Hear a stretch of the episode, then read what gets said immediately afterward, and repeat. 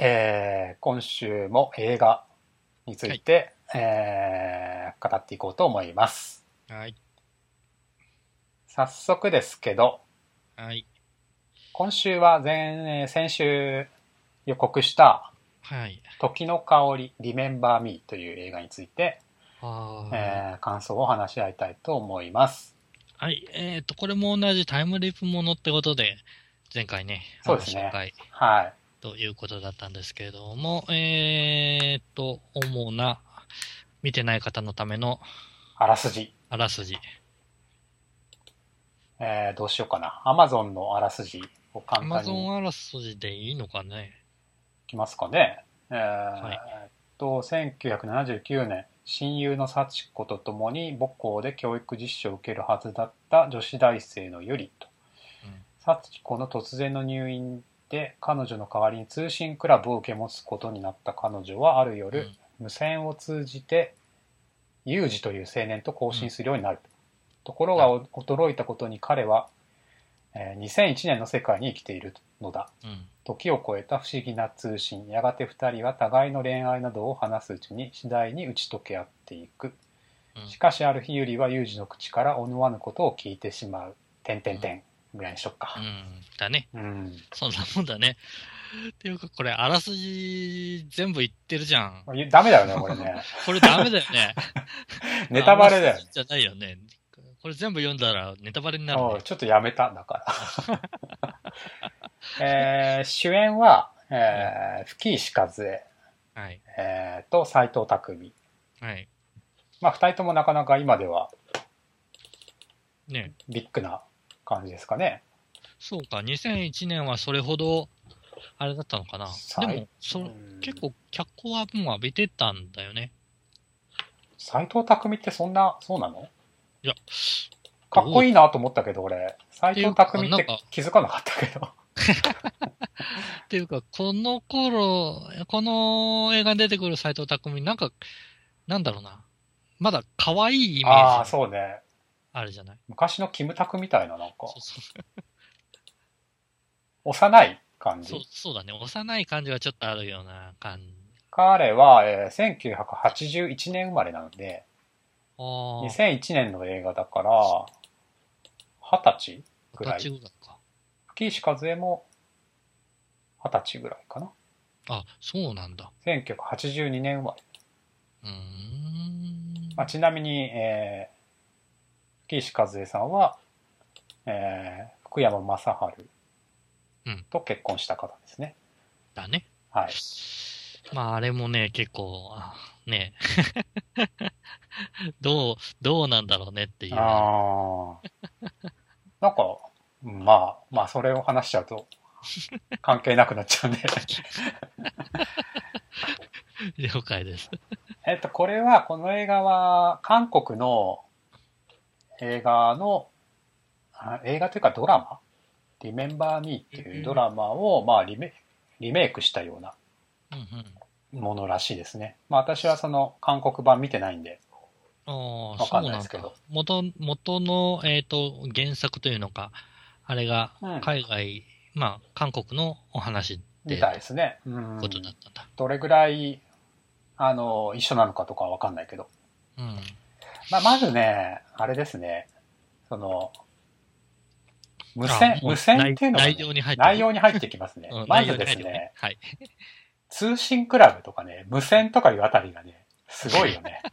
なかなかすごいよね。あれわかんねえ人多いだろうっていうか、ね、多分一番最初これを紹介されてみようって思って見始めたうちの、うん、なんだろうな、えっ、と、10分ぐらいかな。うん、状況がわかんないというのか、うん、うん、うん。あー結構苦痛だったよね。ああ、わかるわかる。あのー状況自体がまず受け入れられるかどうかそうだねが。非常に厳しいところがあると思うな。最初だからそのまあえっ、と教育実習に行くシーンから始まるんだよねこのそうだね。吹石和恵がその時のお友人とね。友人となんだけど自分も知らずに見てるからその、それが現代だと思って見てたんだよね。現代っていうかまあ、 2001 2001年の映画なんで、ああ、なるほど。 2001年ぐらいのことかなっうんて見てたのね。うんそしたらまあ、やれ無線だとかね、うんあの、なんていうの、通信クラブとかっていうのが出てきて、 あれこれ時代がなんか違うんかなとかって思ってうんたら、まあ、未来と更新してるっていう、まあ不思議な感じですよね。そうだね。まあ、そもそも、んなんだろうな、いわゆる高校、母校の教育実習系るうん。に行くわけ、うんうえっん。と、ヒロインが行くわけじゃない。うんまあ、主人公か、うん。が行くわけじゃない。で、そこで、えっ、と、部活動として、無線クラブ、無線クラブがあるってい うね。そうい確かにうね、。そういう、 ちょっとね。どうなのよっていうところがやっぱりあるわけあだーしかもあんなね、女子大生がなぜ無線クラブに入るんだっていうね、そうそう。なんのこっちゃ的なね、初期設定がね、全然ぶっ飛んでるよね。ぶっ飛んでる。そしてまあ2001年でもう家で無線やってる奴がいる、いたのかっていうね。そうなんだよね。そこはちょっと、まあ大学生が、やってるんですそようだねやっててね。しかもまあなんか、あれか、あの、電源が繋がってないけど、動いてる的な ね。そうだね。それ、なんだろう。えっ、と、おー結構、映画の中ぐらいまでになってきてからようやく出てくるんだよね、確かあそっか。に。あれ繋がってないみたいなそう。最初は普通に、えっ、と、無線同士のやりとりで、うん。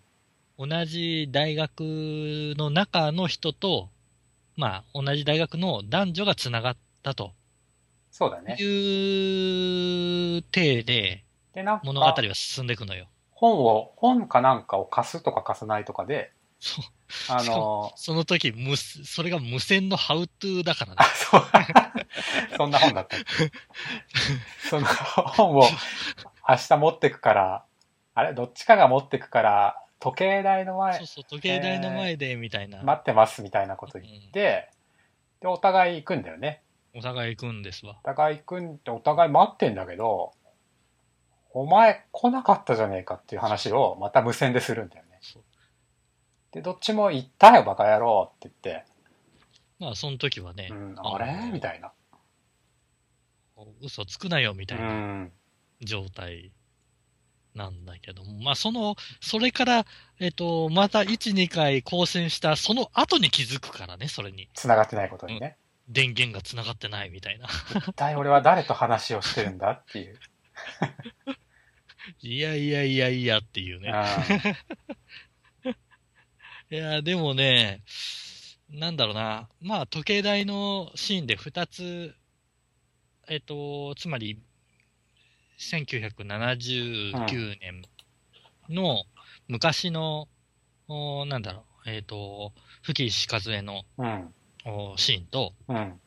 えっ、と、現代のその2005年かな ?7 年かうな、ん。えーなんだかわす。 2001年あ、。2001年か。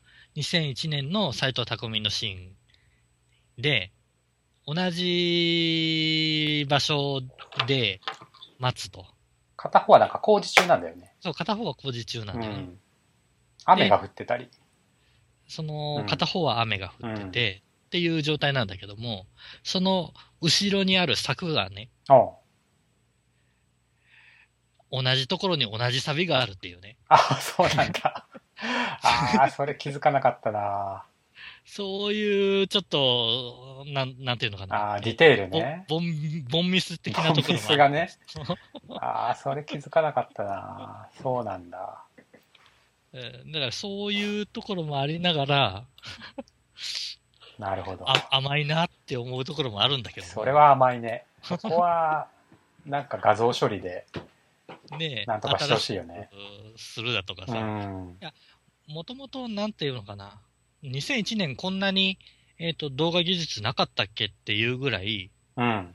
えっ、と、あまり綺麗な画像ではないんだよね。あれはなんかでも昭和っぽさ出すために汚くしてたのかなわざとしてたのかなよくわかんないね。あのーコバさんが最初に、うん。えっ、と、これを話したときに、昔から始まっうたっんうんて。いうのが言ってたじゃないですか。そうです ね。で、それを言われて自分は、えああ、そそうかって思ったんですよ。うんうん つまり、えっ、と、それも演出の一つで、うん。うん。えっ、と、まあ、現代最初、最初見たのが現代だとやっぱり思っちゃうわけじゃない。思っちゃうね。で、すそうだからこそ余計にその画像が汚いだの、うんぬんかんぬんだというのも、あああ。れこんなに古かったのかな、2001年とかいうところもちょっとあるわけ、なるほどね。あったわけですよ。そうかもね。うんそれ言われると、あ確かに画像汚いのも演出だったと言われれば、ああ、そうなのかな、みたいな。かもしれないね。だったら、ね、その、時計台の柵のところもちょっと、 なんとかしてくれよと思うわけだけども。 確かに。なるほどね。はあこれはあれなんだよね。一応、なんだ、恋愛もの、失恋ものに当たるのかな。うなんか、うんえーっそうと、未来の斎藤匠は、そううんいろいろ調べるんだよね、途中で。あ、過去と繋がってるってこと気づいて、本当に、そんな人がいたのか、みたいなことを、そうだあね。の、名簿と図書館行ってね、いろいろ調べて、いや、でも、お確かにそうだなって思ったのは、うん、えっ、と、その無線とのやりとりでね、うん、えっ、と、斎藤匠が、うん、えっ、と、お自分は、その2000、えーせ1978、9年のことは、うん。調べれば、大体わかるんだと、いうああ、ことを言うわけ言ってたね。でも、えっと、あなたはこちら側を知らないっそうだていね。うところがあって、あで、えっ、と、ある意味斎藤匠の現代側の方はあ、う、ん、えっ、と、その頃どうだったとか、なんだとかっていう話とかをしなくて、うん、うん。日記帳のように二人で何があったかを話す場としてああ、使うんだよね。そうだね。うん。いや、それがさ、ある意味、新鮮でさ、あだってタイムリープまでしてあれしてるわけだよ。あ、そうだね。通信してるわけだよ。いろいろ聞きたいことあるわけじゃない。そうだね。うん。でもそっち側に持っていかないっていう。ああ。あのー過去の昔の人の吹石和恵もあんまり聞こうとしない。うんそうなんだよよね。ね聞こうとしないんだよ。これからどうなるかとか。ある意味ね、それはね、へ、変、変、変といえば変うだけど、そんの、 あーこ、の、なんだっけ、えっと、斎藤匠の彼女役のうん、北川博美が演じてあるー。はい。あの子は、あの子は結局何だったんだっけあの子は結局なんだたったけだの彼女か。うーんと、大学の同級生であって、彼女になりたい人だなっりたい人か。たん別に何の役もないけど、いつも出てる。常に斎藤匠の横にいて、横に。えー最初はとてつもなくうざい女の子。 ああ、そんな立ち位置だったよね。そうだね。あんまり最後まで何のためにいたのかよくわからない。うーん、確かにそれ、それはあるね。 斎藤匠をフォローするわけでもなく、うん。邪魔をすることはあって も、みたいな。そそんな状態だったんだけど。まあ、うん。まあ、思ったより良かったかなっていうぐらいで、まあ、それほどむちゃくちゃいい映画ではないけども、っなるほど。ていう自分の印象。ああ、最初はそうだったんだ。最初はというか、最初、うん、そ最う初だね。 最初も最後も。そうだね。 自分、す見終えた途端は、うん。全く響かなかったんですあよ。あ。そうか。あれ終わっちゃったみたいな。 うん。そうだね。だって、だってだよ。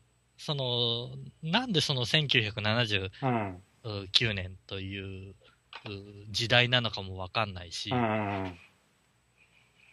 その、これだからそうだね2001年っていう現代のあれうなの、ん。もう、いまいちわかんないうん。わけですわ。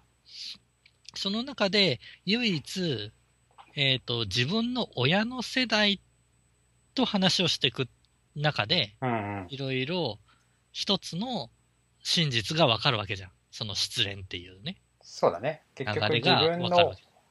まうんあ、ネタバレで言うと、斎藤匠の母親が、うんこの通し通信で、無線で繋がった吹石和恵の親友だったわけだなんったってことだよね。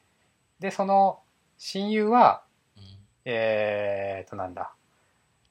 結局、ふ吹石和恵が思いを寄せていた男性と結婚するんだよね。うんだから結局無線のところで、吹岸和恵が話してた恋愛自体は、うん。自分の父親の、斎藤匠の父親、斎藤匠の父親のお話を、そういうことだよね。あー大丈夫だから頑張れよっていう話をそういいうろことだよいろねしてたわけですよね。あれは両親は離婚してるんだっけあ、そんなこと言ってなんかいないかそこまで出てたかな。外国にいるんだよね。そう、外国にいるんだね。あのー、えっ、と、お斎藤匠の方のね、のお母さん。お母さん。えっ、と、吹石和恵の親友、元親友になるのかな。まあ、筆豆でっていうぐらいでしか全然その時は出てこないもんだから、全然そういう、あれは何、えっ、と、関わりがあるのかないのかっていうのが全然わからない状態で。ほんで、なんだろうな、タイムスリップまでして、一つの失恋話が出来上がるまでのお話なん だ。あ終わっちゃった、みた いな。そうだなちょっと短いよね。そんな、そんな印象だったんですうよ、自分。ん、うそうだね。ん。だったからあれだったんだけど、まあ、でもまあ、そうだね。話をしてみると、やっぱり、その、最初に、えーなんだ、吹石和江側の過去、過去側からの話から入っただとうか、ん。その辺自分、全然考えずに見てたので。おー一応考えられ、一応と言ったらまずいですね。 ちゃんと考えられて作られてる話なんだなと。そうだね。あんまり過去っぽさを出さなかった、出してないようには見えたね、映像的には。まあ、そういううう見れてない部分があったなっていうのを今、話ししながらね。う吹石和恵の演技をん。うん。見たのは初めてかもしれないな。お多分いっぱい出てる人だよね、きっーと。うんまあ、あの、いっぱい出てるんだろうね。でも多分初めて見てる気がしますね。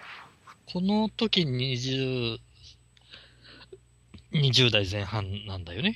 そうですね。 2001 20そうだね年。うん。この人は、えーさっきも言ったけど1982年生まれですねなので19歳ぐらいかなあー1819ぐらいかそうなだからまあそんなキャリアもない頃なのかなどうなんだ ろどうなんだろうね。でも、最初見たときは、あ、下手だなって思って、 言っちゃ悪いけども。うてかああの、教育実習生にしては、ああなんか若すぎるような気もせんでもないなっていーう。はいはいはいはこんなバカっぽい感じいああなんと、なん演か技でいいんだろうか、みたいな。天然なのかねああいうなんかちょっとぼーっとしたうんなんだろう、ぼーっとして、真面目な天然っていうのなんか、おとなしい天然っていうあ、のおとなしい点ね。 バカっぽくない天然っていうか、なんて言うんだろうね。真面目な天然っていうのどうなんだそそういう役が合うのかな。うか。 まあい、いそうではあるけども。いそうではあるけども。いや、でね、最後の方に、その2001年の現代の斎藤匠が、その、おー現代の幸子さんにあ、会いに行くっていうね、会いに行く。ラストね。うん、で、その時に見せる吹石和恵の演技、うん。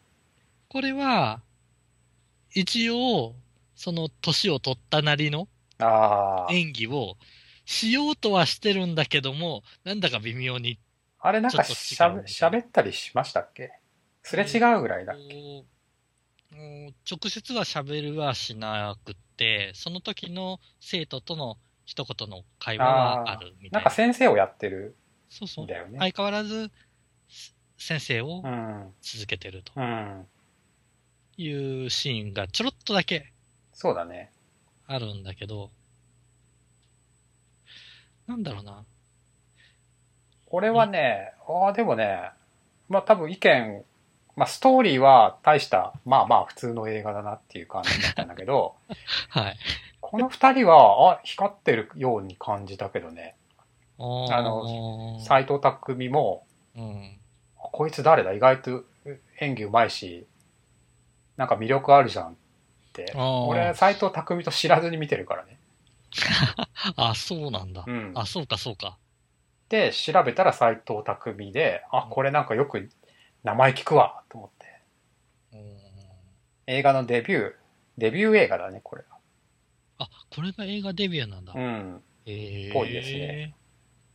でも、あんまり、その、なんだろうな。最初に見たその古っぽい演技、古っぽい画像、古っぽい演技みたいなところのうん印象が強かったせいか、うんうんうん。自分は、斎藤匠はすごい自然に演技ししてるのかなあと。あ。ただ、吹石風があまりうまくないんじゃねえのっていうところの方あがー目についちゃったもんだから、そうね。まあ、うまくはないよ ね。あれだったのこれがさ、本当にうまくないのか、うまくない役なのかがわからないよね。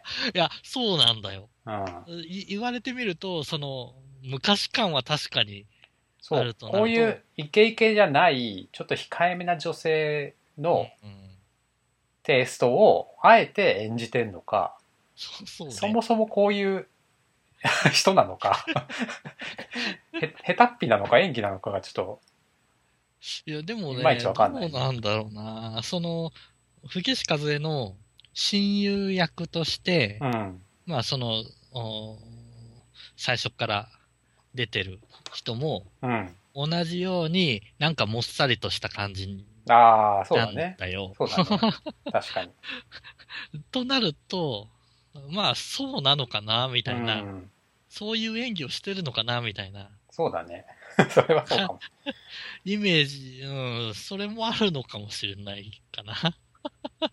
どうなんだろうな。うわここどうなんだろうね。どうなんだろうねあのーよくこういうお芝居、お芝居じゃないや、ドラマとかさ、うんえっ、と、お昔のドラマにあって最近のドラマに、最近のドラマは非常にその自然に演じるみたいなうんところがあるじゃん。はいはいはいでも昔のドラマって明らかに何かを読んでる感とういうかさ、ん演技してるみたいなさ、そうだね確とかこにろがあって、そのギャあ的ーなところを行くと、そうだね。あれなのかなって気はせんでもないけどね。これも演技なのかなみたいな。まあ、えうーん。い。 古い演技わかんねえな。あのね、最近、あの、吹石風うんが出てる映画を見たんですね。おー何えっを、とね、えー、ちょっと待ってね。えーっとね、六月堂の三姉妹っていう。ほうほうこれもふえさんに結構最近見た中ではあー面白かったよ面白かったよーと。鹿児島でロケして、うんうん鹿児島のね、あの、あれなんですよ。お祭りを舞台にした映画で、うんうんえっと、三姉妹の、えー次女役、はい長女が吉田洋、うん。次女が吹石和恵、三女が徳永恵里。ああ、で、見たんですね。で、見て、うん。これはね、でも結構いい演技してるようなああ、そうなんだ。気はしたんだけど、今聞くと、今さっきフェイサーの話聞いてると、確かにでもベースはこの時の香りのどんくさいというか、 この下手っぴなのがベースにあるような気がしてきて、あれと思って。あれえすその次女の方は、えっ、と、なんていうのか、もっさりというのか、天然、いや、真面目系天然みたいな人なの。違うね。ああ。あの、天然ではないね。じゃあ、そういうテイストが出ちゃうのかな。そうなんだよね。役的には、まあその、その6月堂の方は、うん。まあ、次女だからっていうのもあるかもしれないけど、東京に出て、うん。えっと、まあ、や、やれ離婚するだなんだかんだで、鹿児島に戻ってきたっていう。うんで、タバコをパカパカ吸って、みたいな。あじゃあ、イメージとは違うね。うん。なんだけど、今聞いてたら、ベースはこの時の香りと、 の、このええ時と似てるなーって、なんとなくね。っていうことは、吹石和恵のキャラというか、ベースはやっぱこういうベースなのかなあー雰囲気というかね。そうなるほどね。これもじゃあ見てくださいよ。この吹石和恵を語るっていう、う。6月堂6月堂の三姉妹っていう。 ?6 月堂の三姉妹ね。はい。これもまた見るやつチェックリストに。これね、今年ねはい、このお祭りへ行こうかなってちょっと、え、鹿児島うん、思ってたんですけど、あまあそう思ってたところに地震が起きたりしあ、て 地、震ですね。どうしたもんかなっていう。でも、鹿児島、ああ、そうか。新幹線が通るか通らないかっていう話にもなってくるのかなそうですね。まあ、そうですね。うん。まあ祭り自体は別に鹿児島で完結するのでまあ、そうだね。いいんだけど、なんか、えっ、とね、日にちが決まってるんだって、このお祭りは。へええっと、もうま、7月、えー、なんだっけな。7月15、16だっけかな。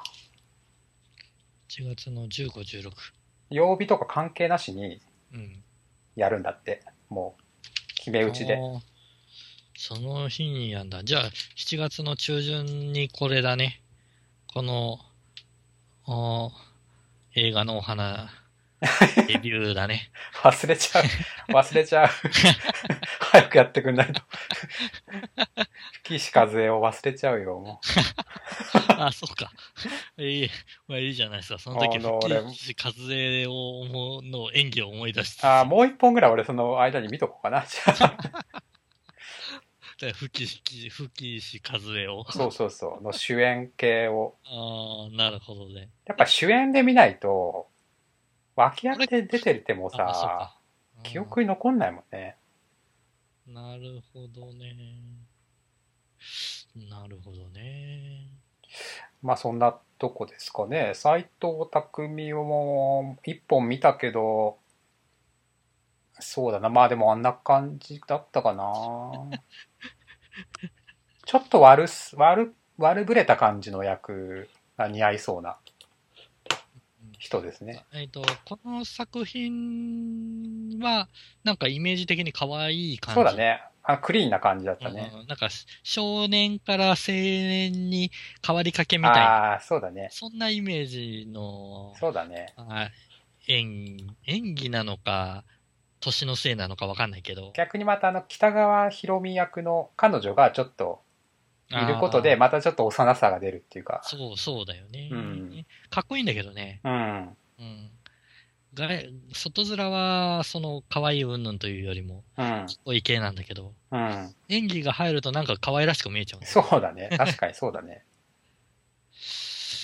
まあ、そんなこんなで、まあ、最近はそうでもないはずだからね。最近の見てないんで最近のをまたなんかチェックしようかなうん主演貼れる貼ってんのかな主演するような。どうなんだろうね。もうそろそろ、なんかし、渋い役どころに落ち着いてたりしそうじゃないそうだね。うん。まあもういい年だしね。いい年だし、 30。演技に味があるみたいなね。そうだね。本当にそんな感じですかね。うんはい。じゃあ、えーっと、次のあ、次。はい、次。タイムリープで攻めるならば、うん。一個おすすめは、えー東京少女という、はい、東京少女。これは TBS オンデマンドで、また、あれですね。あドラ、ドラマ系かな。はい。Amazon プライムで見れる、えーえ映画というかドラマかな。はいこれは夏穂っていう女優がーはい。可 愛い。はい。 か誰、誰がやってるの ええーまあまあいいや。夏夏穂ね。 夏穂、へ、下手な情報入れないどこ。うんこれは単純にもう夏穂が可愛いっていう映画ですね。はい。はい。あれ内容もいいと思います。はい。いやタイムリープものって言って紹介されて、ナゾホが可愛いの。全然、ああーの、い意味わからない。そうだね。うん。これはね、あそう内容的には時の香りに近い感じですね。あーあの、タイムリープの種類としては、なるほど。タイムリープして何かがわかると。そうだね。もうその、物理的に人が入れ替わるというよりは、軸を超えてつながるっていううんタイプの。ものなんで、なるほどね。時の香りに非常に似てますね。なるほど。もうなんか、ね、紹介されたタイムリープものがね、うん。自分のイメージしてたタイムリープものとね、うん。なんとなく違 う構成なんだあねあ、。そっかそっか。なんか劇的なこと起こんないんだ、みたいな。 怒ん ない、怒んないですね。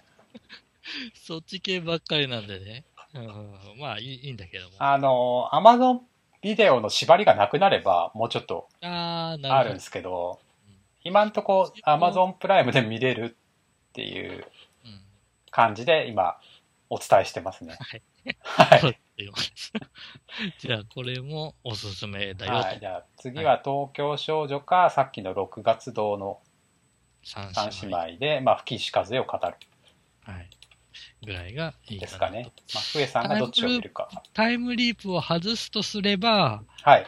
えっ、と、どういった系が、ああ、そういえば、なんか、さっきあれしてた、ああ、そうだね。